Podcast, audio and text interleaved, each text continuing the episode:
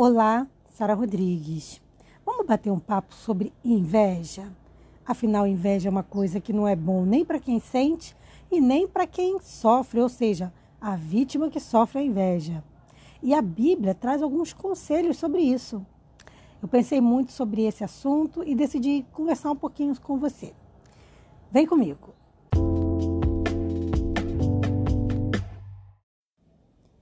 O meu texto escolhido para hoje se encontra em Gálatas 5, do versículo 19 ao 21. Mas eu escolhi falar desses três versículos, quando na verdade eu sempre costumo falar de um só, né? Mas é porque eles trazem uma lista de coisas que a gente não deve fazer e de que, inclusive, vão separar muitas pessoas do céu. É, que vão ser motivos para algumas pessoas não entrarem no céu. Então, o versículo 19 diz assim: Ora, as obras da carne são manifestas imoralidade sexual, impureza, libertinagem, idolatria, feitiçaria, ódio, discórdia, ciúmes, ira, egoísmo, dissensões, facções, inveja, embriaguez, orgias e coisas semelhantes. Eu os advirto, como antes já os adverti, que os que praticam essas coisas não herdarão o reino de Deus.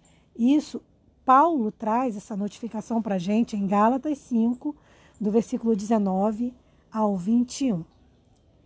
Aqui a gente tem uma lista, né, na verdade, uma lista de coisas que a gente não deve fazer. Mas, analisando assim mais detalhadamente a inveja, por que, que a inveja também está nessa listagem? Porque a inveja, ela foi talvez o primeiro pecado.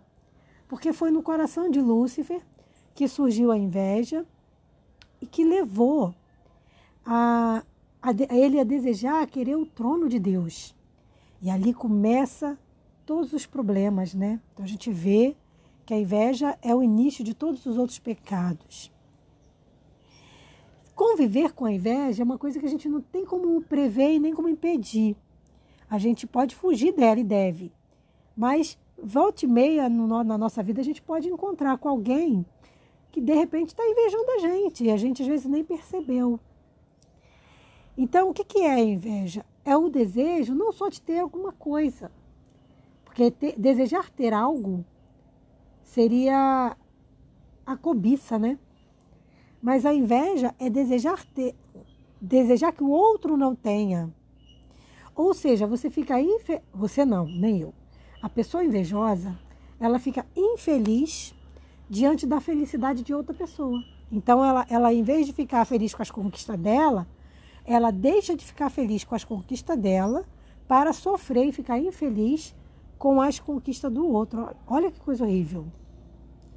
Como é que a gente reconhece o perfil de uma pessoa invejosa? É só você avaliar que ela não se sente feliz com suas conquistas e que ela fica ali sondando ali, fica ali criticando, fica ali reclamando, tá? Então, isso é uma forma da gente identificar o invejoso. Então, tem, assim, tem vários tipos de inveja, né? Tem um invejoso que é sarcástico, tem um invejoso que é pessimista, ou competitivo, aquele que inveja a espreita, que é o mais difícil da gente perceber. Mas se a gente, se a gente estiver atento, se a gente buscar o, a, a orientação do Senhor, a gente consegue saber quando alguém está invejando a nossa vida, invejando nossos, nossas conquistas. E aí é muito, é muito importante a gente se precaver. Então, para finalizar o podcast de hoje, a minha dica é: tenha muito cuidado para que você não seja a pessoa invejosa. Então, a gente deve sim se precaver, sempre lendo Gálatas 5, sempre avaliando, para a gente não cometer esses pecados que vão separar as pessoas do céu para que a gente possa ser candidato ao céu, né? Para que a gente um dia possa viver eternamente com o Senhor, mas que também a gente também não, não viva, não conviva diretamente com o invejoso. Então, se a gente perceber alguém nos invejando, a gente tem que tomar os cuidados necessários para que isso não nos prejudique, né? Porque a inveja ela prejudica dos dois lados. Então a gente tem que tomar fazer os procedimentos corretos, tomar as cautelas necessárias, sim. Então são os dois cuidados que a gente tem que ter, da gente não ser o invejoso e da gente também não ficar convivendo com pessoas invejosas. Tá bom? Então, essa é a minha dica de hoje para você. Um forte abraço e até o nosso próximo podcast. Paz.